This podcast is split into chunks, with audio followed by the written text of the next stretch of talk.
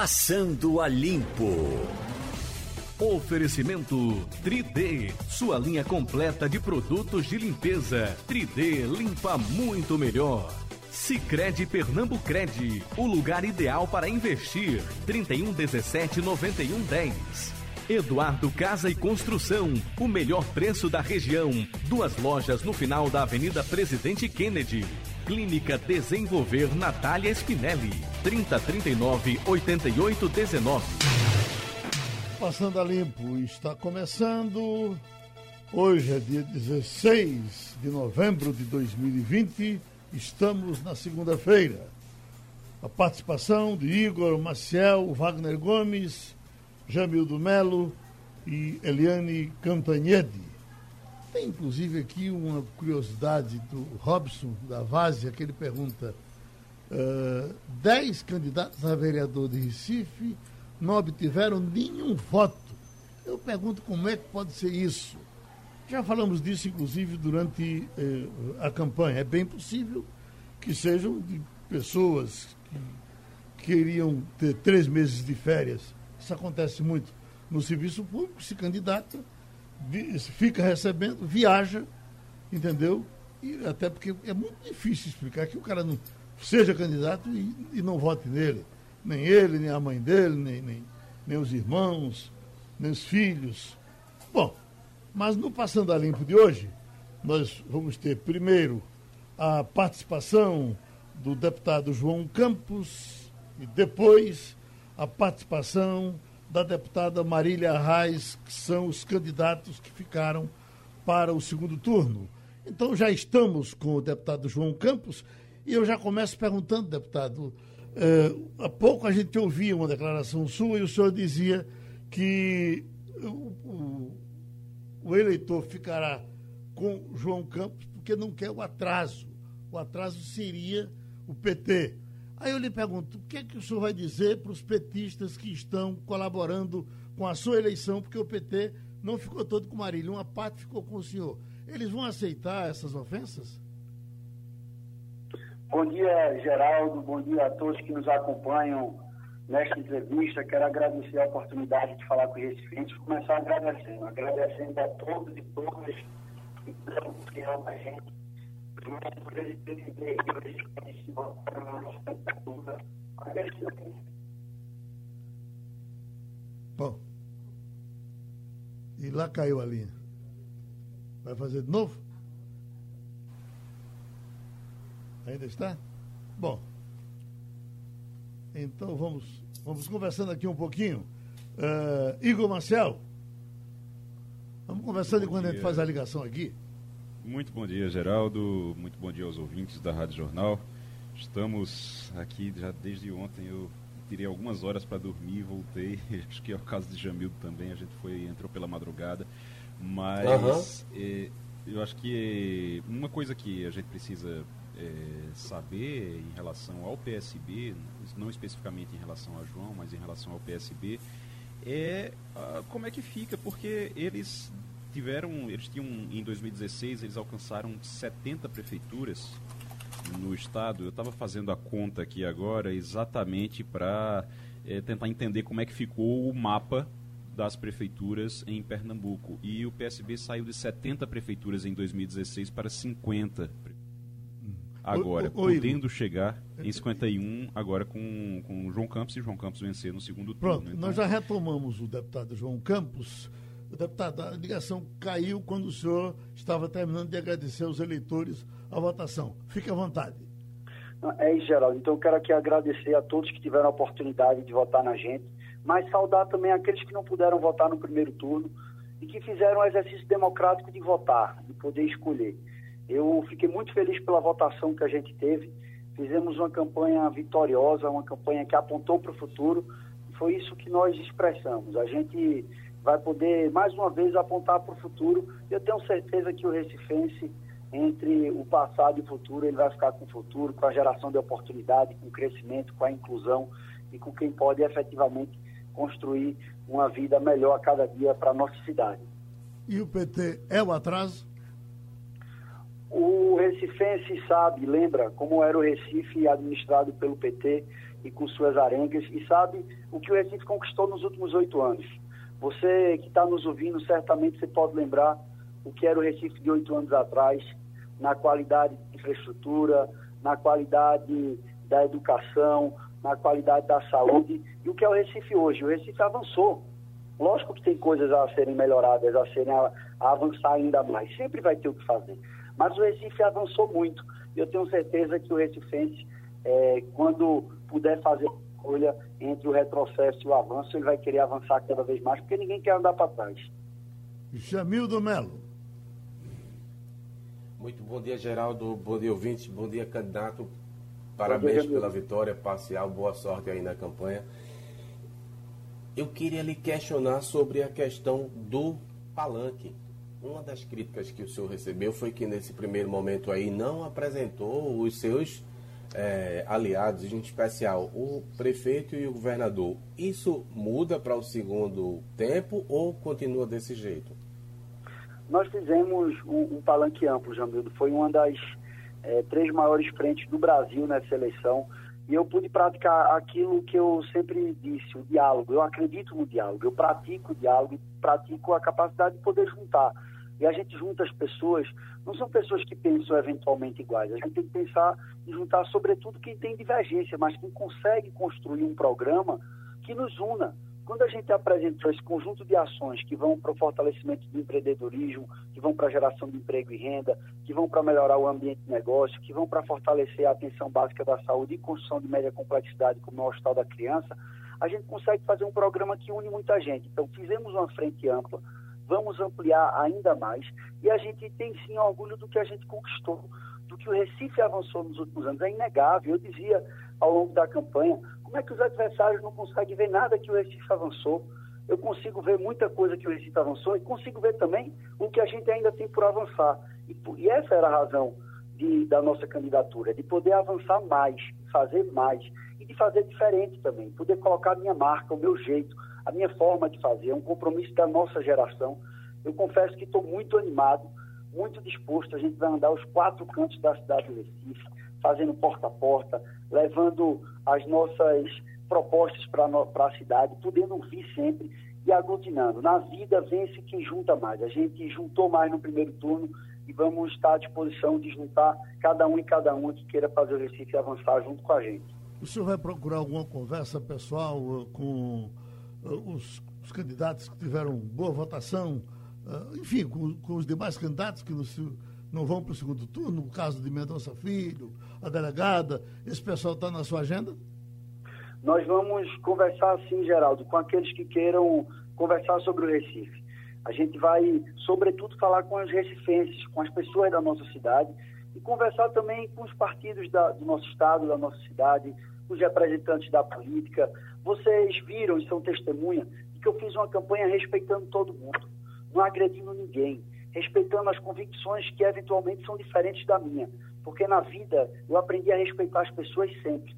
Então, quando a gente respeita, quando a gente tem trato, tem zelo pelas pessoas e pelas coisas, a gente consegue construir com unidade. Então, eu tenho convicção de que a gente vai poder ampliar ainda mais a frente popular, que já era bastante larga, a gente vai poder ampliar, porque acima de tudo, independente da eleição, o momento que o Brasil vive é desafiador para a gente poder vencer esses desafios e conseguir avançar, Recife largar na frente, como é o nosso compromisso, Recife crescer mais do que o resto do Brasil, Recife gerar mais emprego, Recife qualificar mais o jovem do que o Brasil, a gente vai ter que juntar. O tempo da divisão não dá, passou. Eu aprendi a fazer política juntando. Fiz assim no primeiro turno, vou fazer assim no segundo, e eu tenho convicção que a generosidade do povo vai reconhecer isso. Assim como reconheceu no primeiro turno que nós vencemos, nós vamos também construir um caminho vitorioso para consagrar uma vitória do futuro do Recife no segundo turno. Wagner Gomes. Candidato, é, assim como o Geraldo Freire já falou, nas primeiras declarações do dia hoje, você já deixou claro que o senhor elegeu, evidentemente, um adversário, que é o PT. Né? O senhor, no seu discurso agora também, ressalta mais uma vez, assim como o senhor fez no primeiro turno, os avanços da gestão do PSB. Só que a gente lembra, candidato, que integrantes do Partido dos Trabalhadores fazem parte das gestões do PSB, tanto no governo do Estado quanto na Prefeitura do Recife. Eu queria saber se o PT, de qualquer forma, colaborou com esses avanços que o senhor citou e, se não, se o senhor, a partir de agora, pode solicitar ao gestor atual ainda, o prefeito Geraldo Júlio, que peça aos petistas que deixem esses cargos. Wagner, você lembra como era administrada a cidade do Recife com o PT? É, você lembra o que é que as intrigas, arengas do PT causaram à nossa cidade? E você sabe como avançou o Recife nos últimos anos. A gente olha uma priorização do transporte público da faixa azul não existia, a gente vê o PIN não existia, a gente vê equipamentos é, de atividade física no Recife que hoje tem que não, não é realidade, com paz. A gente vê muita Hospital da Mulher, Hospital do Idoso, a gente vê a Escola do Futuro, a gente vê a Escola Integral Municipal, a gente vê muita coisa que avançou. Então, é inegável, é inegável. No segundo turno, as pessoas vão ter a oportunidade de fazer a comparação. E você vai ver quem foi a candidatura que apresentou o maior conjunto de ideias factíveis, fazendo conta, sabendo o que é possível ser feito. As pessoas vão poder comparar o que é a administração do PT e o que é a do PSB. Quem é que tem a maior capacidade de unir? Então, nós estamos aqui para poder consolidar, consolidar o sentimento das pessoas do Recife e poder respeitar a todos. Ninguém fez uma campanha de primeiro turno respeitando tanto as pessoas como a gente fez. Respeitando Mas o PT, o PT não colaborou em nada, candidato? Os eleitores.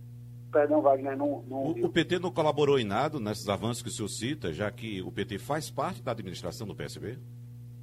Quem governa hoje é o PSB, Wagner. A gente tem a oportunidade, quem trouxe todas essas conquistas para a cidade do Recife foi o PSB, não foi o PT. Isso as pessoas sabem.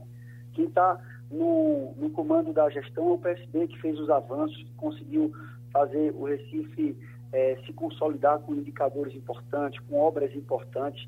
E a gente tem muita confiança no que foi construído.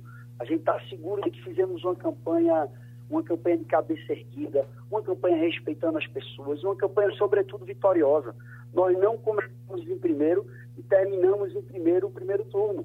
Agora, no segundo turno, a gente vai intensificar, andar pelos quatro cantos da cidade e poder consolidar uma ampla vitória. E vocês verão que nós teremos a capacidade de juntar os resistentes, juntar, juntar sim quem pensa diferente, mas juntar um certo. A gente junta as pessoas quando a gente tem um programa bem desenhado, factível, um compromisso. Foi assim que eu fiz a minha vida toda, foi assim que eu montei as maiores frentes da Câmara dos Deputados, com o maior número de partido, com o maior número de assinaturas, com o maior número de parlamentares. A gente conseguiu fazer isso como no primeiro ano de mandato? Conversando, conseguindo unir. Então, essa capacidade de unir é da natureza das pessoas e a gente vai poder fazer isso. Igor Marcel? mais uma vez eu repito, Oi. com esse a gente vai querer andar para frente. Igor Marcel? Muito bom dia. Eu, é, primeiro, dar os parabéns pelo resultado. O resultado é importante, eu sei que é importante, mas eu fico, eu fico muito preocupado quando eu vejo esse discurso de comparação e até escrevi sobre isso na coluna Cena Política hoje no jornal, esse discurso de comparação de é, vejam os nossos últimos oito anos e vejam os doze anos deles, que são os doze anos anteriores.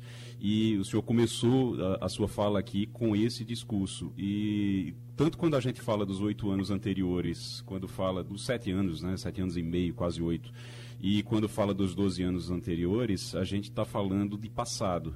Eu acho que existe uma. Tem que, se, tem que haver essa preocupação de se falar para o futuro. Mas ainda em relação a essa fala sobre o passado, eh, sobre o passado, eu queria lhe perguntar uh, por que é que aí reforçar a pergunta que já foi feita, inclusive, sobre isso, porque o senhor fala muito dos últimos oito anos da prefeitura, do PSB, mas Geraldo Júlio quase não aparece, não apareceu na sua campanha. Paulo Câmara, a gente não pode dizer nem o quase, porque ele não apareceu realmente na campanha, era como se ele fosse de outro, de um governo de outro planeta e não estivesse aqui. é, participando da campanha, apesar de ter ido em um ou outro evento da campanha, mas fora isso, ele não aparece em guia eleitoral nem nada. É, a gente sabe que existe uma rejeição. E, além disso, eu queria também que o senhor falasse sobre a estrutura da campanha que o senhor teve. Foram mais de 400 candidatos a vereador pedindo voto, e mesmo assim o resultado ficou abaixo daquilo que era esperado, até apontado nas pesquisas, inclusive. É, como é que vai ser essa campanha de segundo turno? É, Para além da, dessa fala sobre o passado, como é que vai ser o futuro nessa campanha de segundo turno? Vamos ligar de novo? Liga, liga, liga, liga, liga. Acho que cai, caiu a ligação, né? Caiu a ligação. Uhum. Oi, vamos tentar está chamando. Está cortando, vamos ver agora. Opa, posicionando, preparando. Vamos lembrar que daqui a pouco nós teremos a entrevista com a deputada Marília Reis, daqui a pouco também Eliane Cantanhede no Passando a Limpo e já está de volta, já está de volta o deputado. Pode fazer um resumozinho da pergunta, Igor, que ele já, já está lhe ouvindo. Pronto, deputado. É, em relação à, à força, a, a essa, essa coisa de falar do passado o tempo todo, porque a gente acaba falando muito do passado, né? O, o senhor começou falando sobre isso.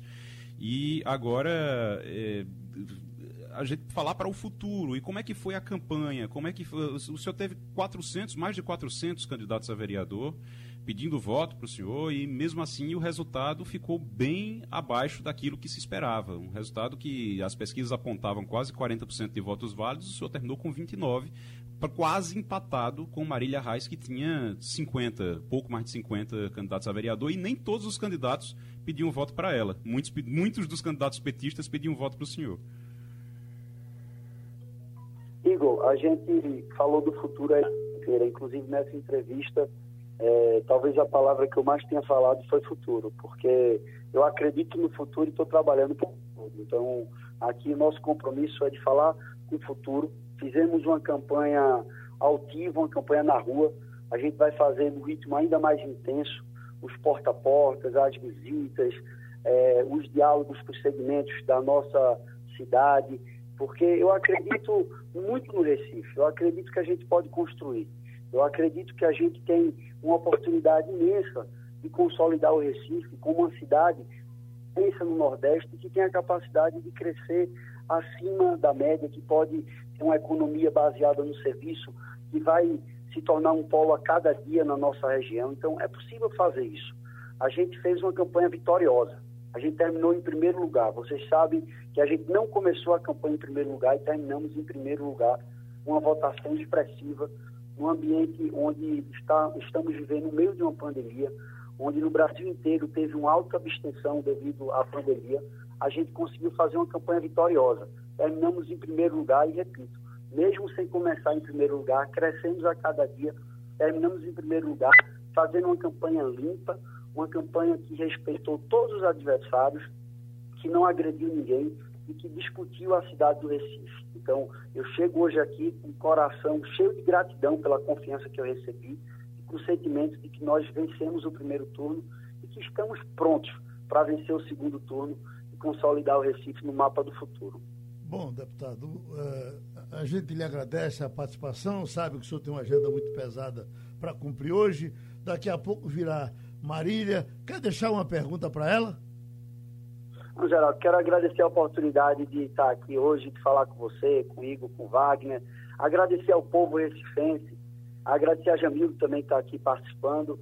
É, dizer que meu coração verdadeiramente só tem gratidão ao povo do Recife por ter nos dado a oportunidade de chegar em primeiro lugar nesse primeiro turno e ter feito uma campanha honrada, limpa, de cabeça erguida e vitoriosa. E agora é, andar, andar, andar e garantir a vitória da cidade do Recife no segundo turno, uma vitória que coloque o Recife no mapa do futuro. Vamos em frente e um grande abraço. Gente, já estamos com a deputada Marília Reis na campanha aguerrida, chega para o segundo turno com João Campos. há pouco uh, apareceu aqui uma declaração sua onde a senhora diz, olha, tem uma fofocagem aí, mas isso é da família Campos. Os arrais estão fora disso. Como é que a senhora vai tratar esse lado família Campos? É pé no bucho, mão na cara? Bom dia, Geraldo. Bom dia, Bom dia a todos os ouvintes, Igor, Ivanildo, Jamildo. É, não tenho problema nenhum com isso, Geraldo, até porque eu nunca fiz da política um assunto de família. Vocês que acompanham a política sabem que há muitos anos eu rompi com o PSB, inclusive quando eles estavam no auge. E nunca, nunca coloquei família nem nada disso no meio. É um adversário como qualquer outro, mas quis deixar claro que não é, não era ninguém da minha família que estava é, fazendo parte nem coordenando o gabinete do ódio de onde saem as fake news que sa estavam saindo no primeiro turno contra mim e contra outros candidatos. Mas isso aí foi desespero, Geraldo, porque ele deu essa caída, a gente deu essa subida aí na reta final e o pessoal ficou desesperado, disparou fake news, é, derrubaram as bases de bandeira da gente no canal, mas não tem problema não. A gente continuou falando da cidade, continuou fazendo a campanha propositiva, ganhando o coração de muita gente e é muito bom ver isso acontecer. Ontem foi uma festa, as pessoas saíram para votar com gás, com, com alegria, e isso é uma boa etapa da nossa missão de quem está na política. Esse pedaço do PT que ficou do lado de João Campos, que está na prefeitura, no governo do estado, a senhora vai tentar atrair esse pessoal para a senhora agora? Geraldo, quem, quem concordar com o nosso projeto é muito bem-vindo é, nossa, nossa maior aliança com a sociedade, é com o povo do Recife. Isso ficou bem claro agora, né, depois desse resultado, que a gente teve praticamente a mesma votação do candidato da gestão, do candidato da máquina, mesmo com toda essa carga, com uma disparidade é, de tempo de TV, de recursos financeiros. Então, nossa aliança é com o povo. Quem quiser é, se incorporar a nós, que venha, que queira trabalhar pelo Recife. É isso que importa. Jamildo Melo. Muito bom dia, Marília. Boa sorte aí nessa segunda jornada. Parabéns pela conquista, que não foi pequena. É, eu queria saber como é que a senhora vai fazer para conquistar os votos mais ao centro. Qual vai ser a estratégia? Porque a direita tinha quase aí metade do eleitorado e ficou de fora. Não dá para construir uma vitória só com os votos aí das, da esquerda. O que a senhora vai fazer de diferente agora?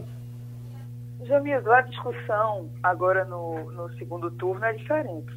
O que está em jogo é se o Recife quer continuar quatro anos com uma gestão como a que está aí, que é uma gestão de continuidade, ou se o Recife quer fazer diferente, quer mudar e mudar com experiência, com segurança, é, não é com imaturidade que a gente vai resolver os problemas, principalmente os estruturais é, que o Recife tem. Então, é, é isso que está em jogo e tenho certeza de que as pessoas vão entender, mesmo as que têm um posicionamento mais à direita, um posicionamento mais à centro-direita, vão entender que é isso que está em jogo. Não dá para continuar mais com o PSB, que tem abandonado a saúde, que tem abandonado a política de habitação, de mobilidade, é, tudo isso, tudo isso é que vai ser discutido nesse período.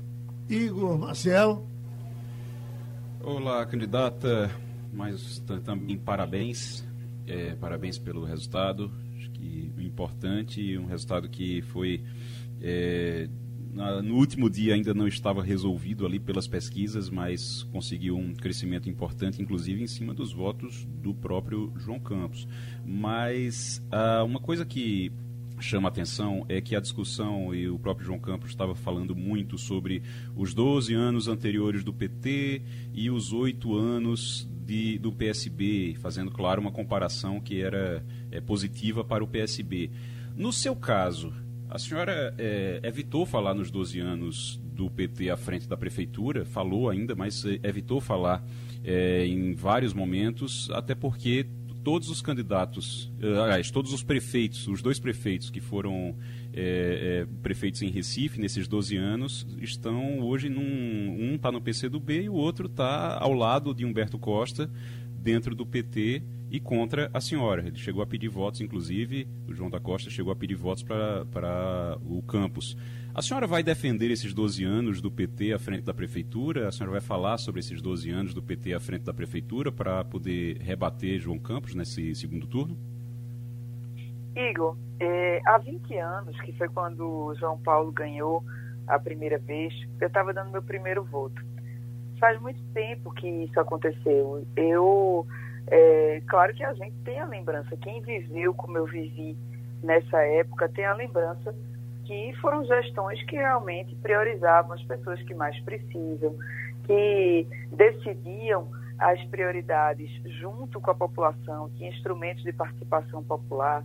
Teve, foi quando começou a ter uma política efetiva eh, em relação às obras de morros, uma política de habitação que inclusive foi abandonada agora durante os governos do PSD.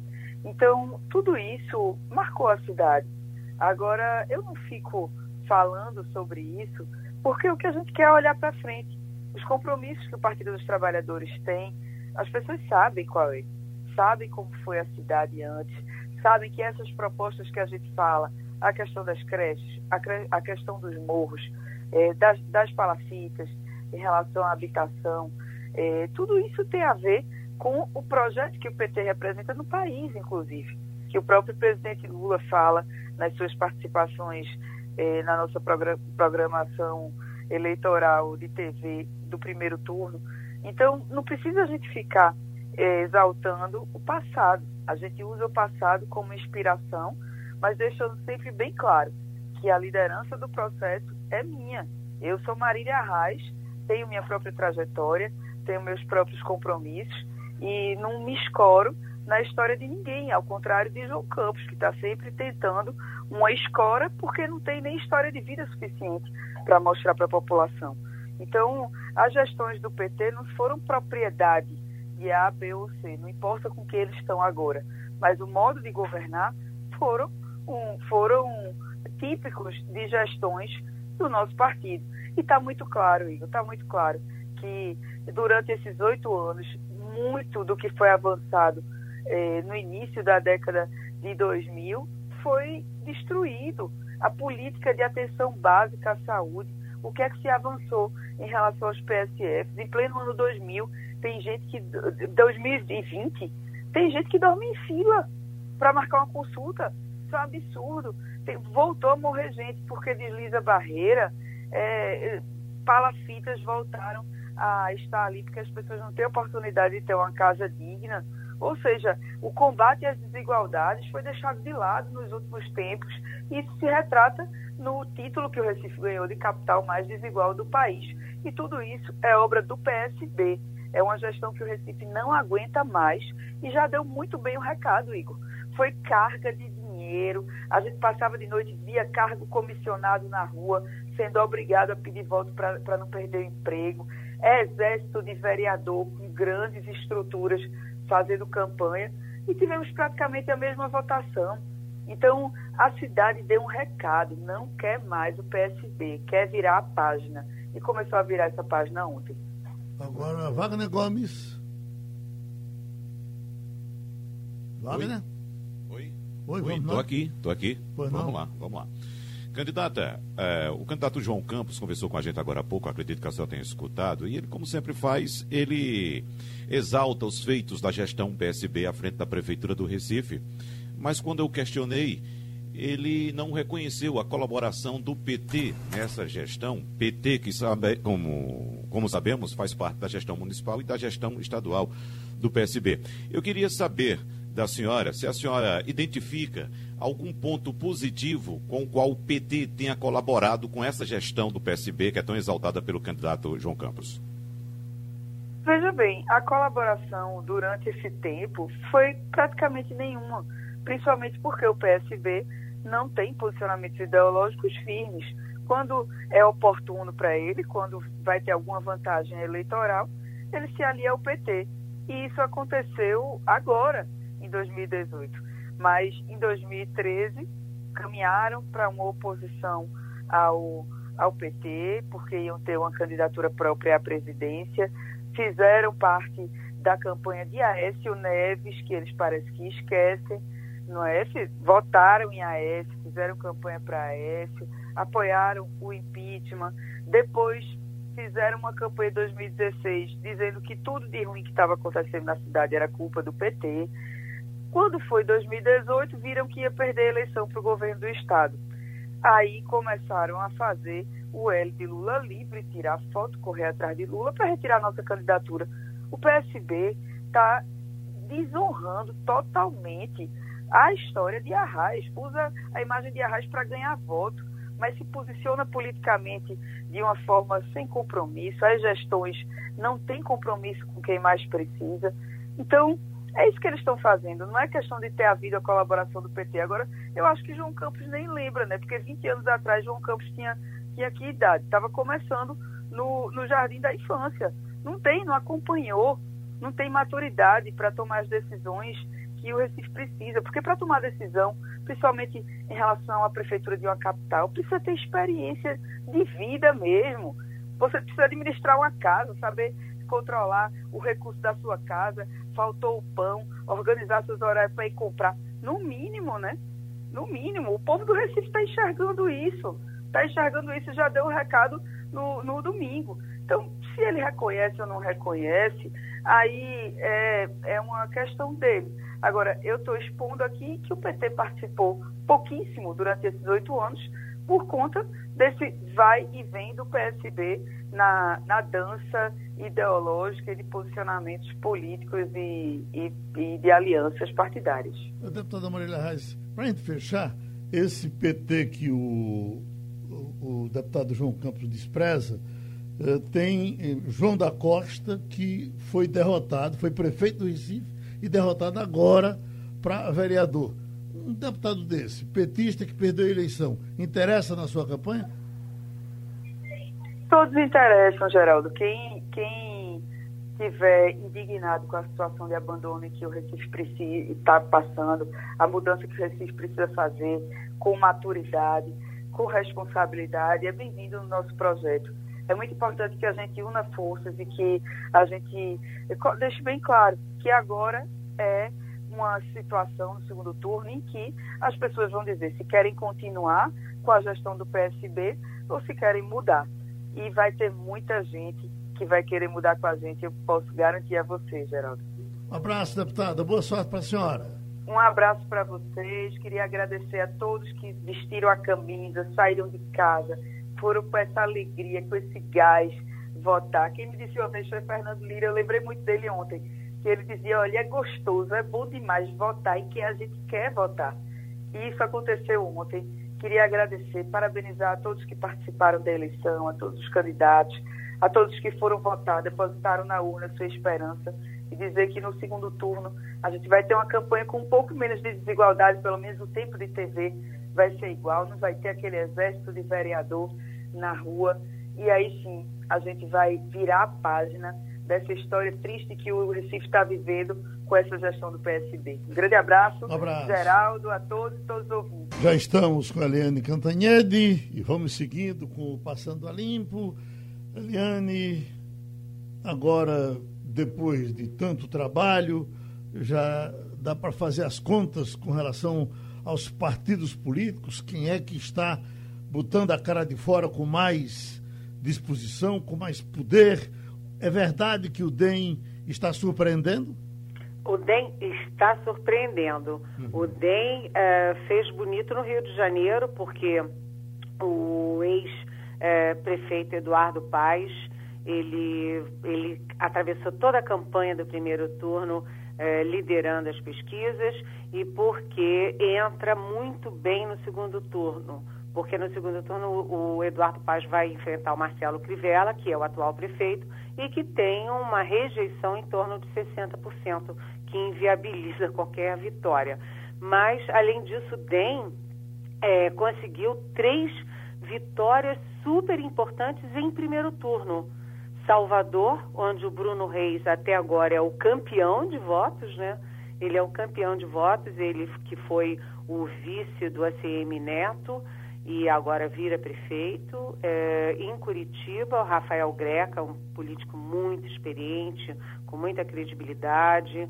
E em Florianópolis, com, com Jean Loureiro, ou seja, DEM tem é, três capitais já no primeiro turno, tem Rio de Janeiro, que é um importantíssimo no segundo, e tem também Macapá, Macapá é, é, um partido onde o DEM é forte, porque o candidato é o irmão do presidente do Senado, Davi Alcolumbre. Só que Macapá, todos nós sabemos, a eleição foi adiada por causa do, da crise elétrica. Mas o DEM está fazendo bonito e isso significa que o DEM, é, que ele se renovou muito, renovou quadros, renovou discursos, discurso, etc., o DEM entra é, com o pé direito, literalmente, aí para 2022. Geraldo, é, colegas, ouvintes, e bom dia para todo mundo. É, Eliane, sem, sem contar que a eleição do Recife, é, a votação de Mendonça Filho pelo DEM, ela ficou bem perto dos dois que ficaram em primeiro lugar. Seria aquilo que a gente chama uma derrota eleitoral e não uma derrota política do DEM nos votos do Recife, né? É, o Recife, Recife é sempre Recife, né? Pernambuco, um dos estados mais politizados do país, mas o Mendonça não fez feio, não. É, talvez se ele não tivesse aproximado tanto do governo federal, talvez até ele tivesse um pouquinho mais de chance para evitar um pau a pau ali de esquerda versus esquerda mas é, ele, a votação dele foi expressiva e a gente viu o DEM muito bem é, no país todo. O DEM é uma força emergente no país, porque ele, ele é um partido de centro-direita.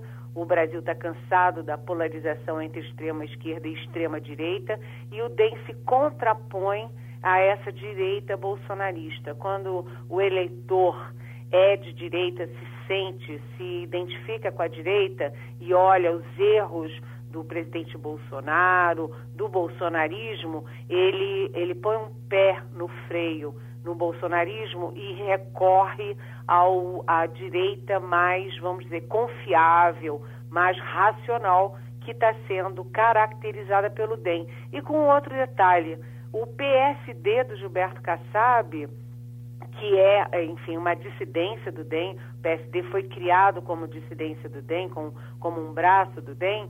É, também está fazendo bonito, porque o PSD ele tem é, Belo Horizonte, que é uma das três principais capitais em termos de, de, de financeiros, políticos, econômicos e tal, e uh, o Alexandre Calil, do PSD, se uh, elegeu já em primeiro turno com mais de 60% dos votos e os dois senadores do Estado também são do PSD. Ou seja, com a crise do PSD mineiro, do PT, do PT mineiro, que vinham disputando a hegemonia no Estado, a força que está hegemônica no, no Estado de Minas Gerais é o PSD. Wagner Gomes.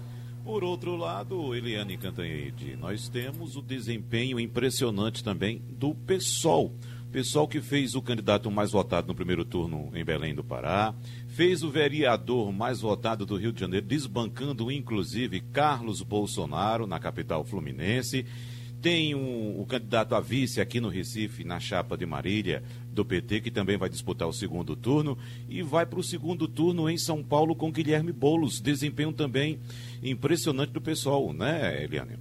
Sim, é, o pessoal fez bonito e o Guilherme Boulos, o candidato que vai ao segundo turno em São Paulo, é a grande novidade dessa eleição. Quando você pega de norte a sul, a grande novidade, a grande força emergente, tá, tem uma cara, tem um nome que é o Guilherme Boulos. O São Paulo, você teve o exemplo do que está acontecendo com o PT no país. O PT escolheu o candidato Gilmar Tato, que tem muita resistência dentro do próprio partido. Então, assim que o Tato foi lançado, já se abriu uma dissidência apoiando o Guilherme Boulos.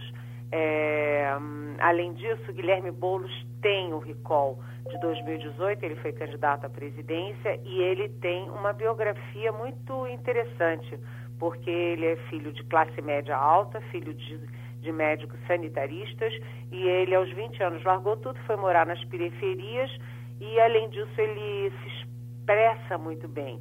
Ou seja, além de você ter a circunstância das esquerdas, essa renovação das esquerdas saindo do PT para o PSOL e outras forças de esquerda, você teve também um mérito do candidato Guilherme Boulos.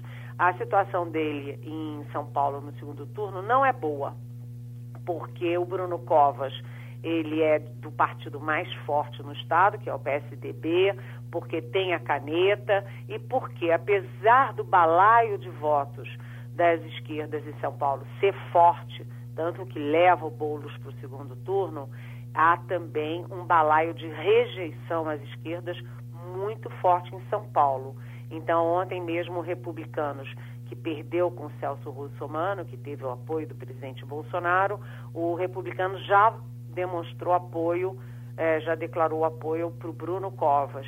Então, a tendência é do Bruno Covas reunir mais apoios, mas de qualquer jeito o Guilherme Bolos, ganhando ou perdendo no segundo turno, ele já é o grande, um, um dos grandes vencedores dessa eleição. E além disso, além da gente ter Belém, né, é, com o Edmilson, da gente ter a disputa é, é, PSB, é, PT em Recife, você tem a Manuela Dávila, é, do, do PCdoB, que está disputando o segundo turno em Porto Alegre. Ou seja, a esquerda surpreendeu positivamente na reta final, mas o PT, é, o PT não ganhou nenhuma capital é, no primeiro turno, está disputando ainda em 15 é, no segundo turno, mas o PT não tem perspectiva é, é, muito favorável no segundo turno. Marília Reis,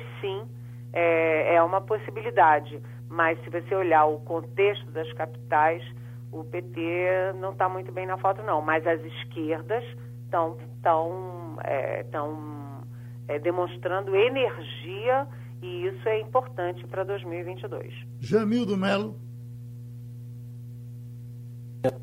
Olha, eu vou falar de um negócio que deve ter chateado, chateou muita gente. Ainda ontem na live com o pessoal do, do, do UOL, que eu tive a oportunidade de participar, estava se tateando para entender a presepada do TSE. Mas ao longo da noite ficou bem, bem claro.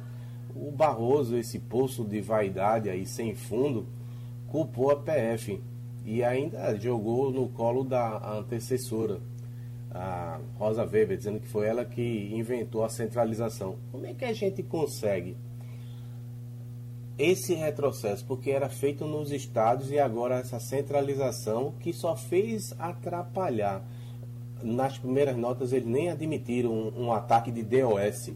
Muita gente não sabe, mas é quando você joga lá em cima de um servidor um monte de acesso para poder baratinar e deixar as coisas lentas.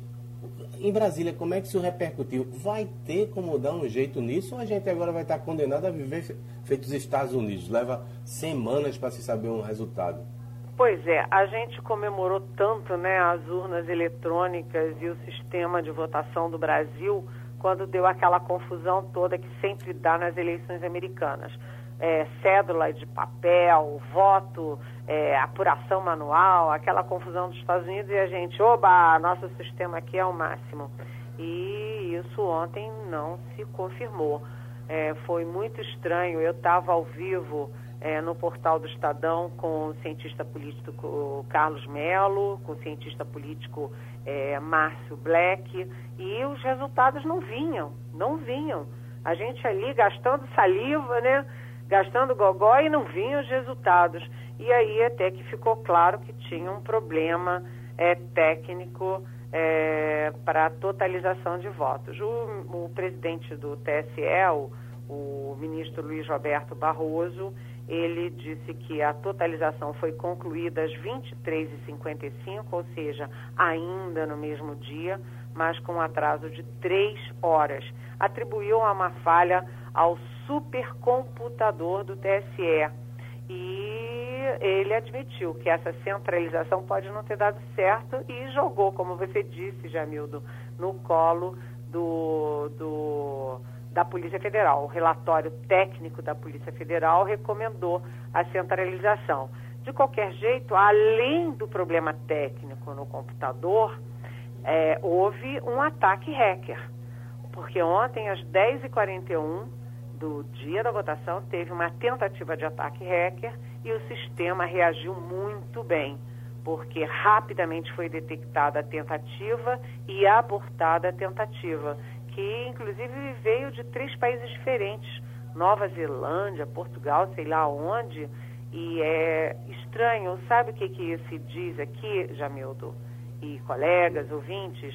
É que como há uma, um questionamento das urnas eletrônicas, o presidente Bolsonaro sempre já seguindo a linha do Trump e já antecipando fraude em 2022, já falando em fraude e questionando o sistema e questionando a urna eletrônica e tal, pode ter havido um ataque para desmoralizar o sistema de votação. Então é preciso que haja uma investigação muito séria para saber quem são esses hackers, quais são os objetivos, qual foi o erro, o, a falha técnica do supercomputador. Porque não, não se pode descartar a princípio que tenha sido uma falha provocada. Ninguém está dizendo isso, mas a gente, obviamente, tem que raciocinar com a pior hipótese de haver sim um ataque para desmoralizar o sistema da urna eletrônica e o sistema de votação brasileiro. Gravíssimo isso. O, o, Eliane, a,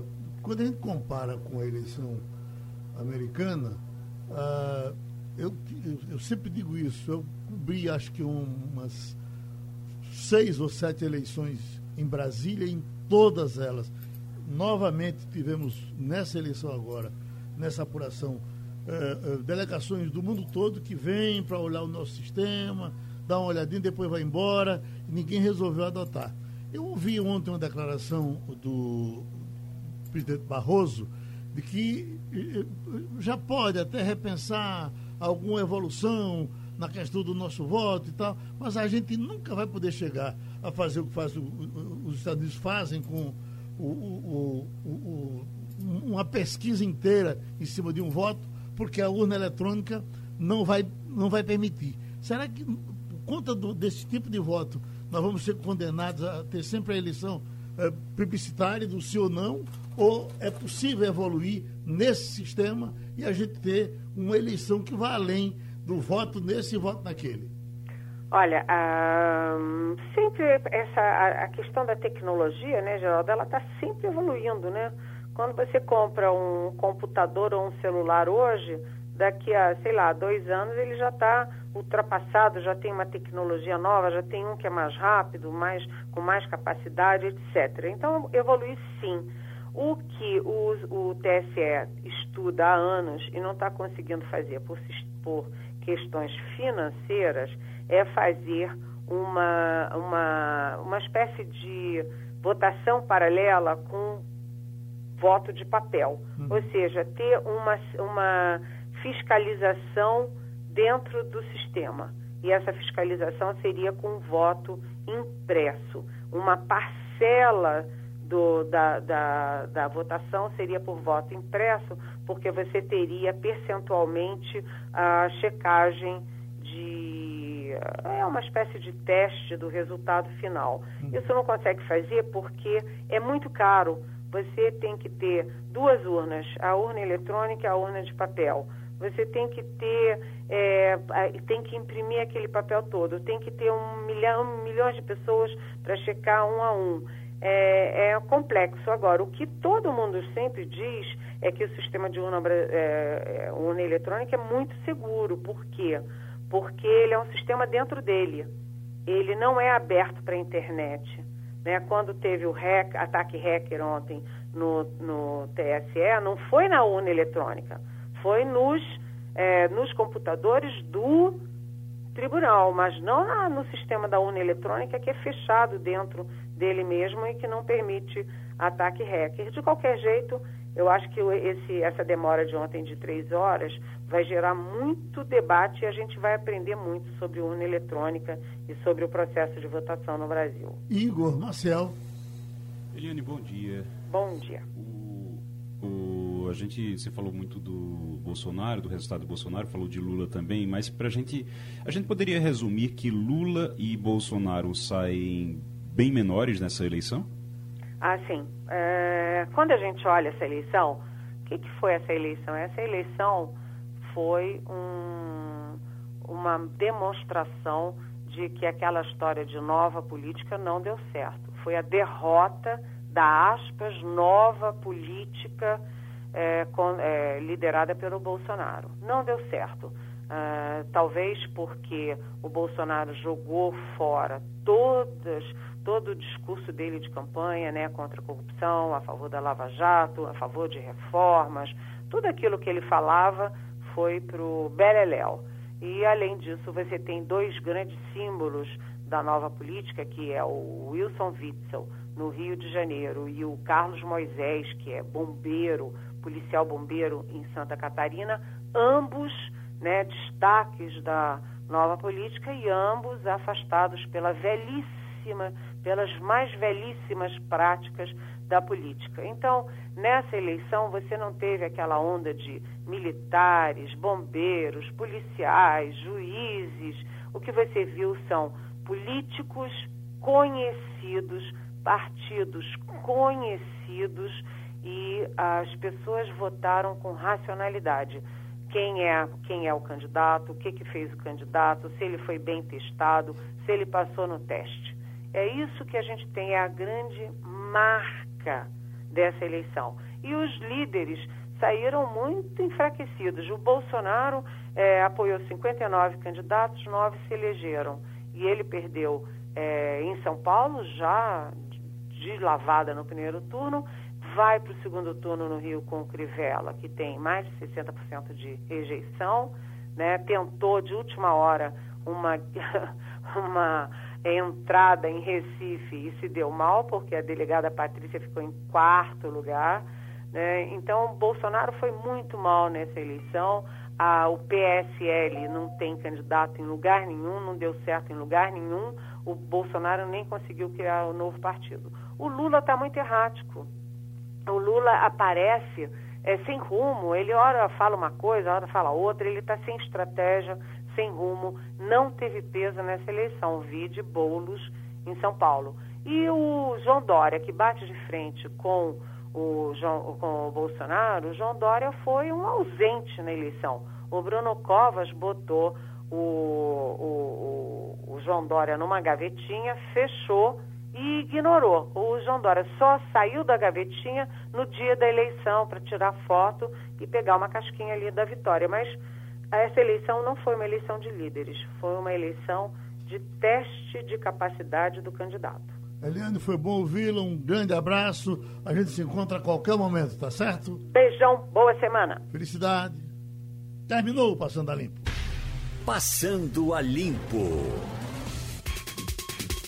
Sugestão ou comentário sobre o programa que você acaba de ouvir, envie para o e-mail ouvinte@radiojornal.com.br ou para o endereço Rua do Lima 250, Santo Amaro, Recife, Pernambuco.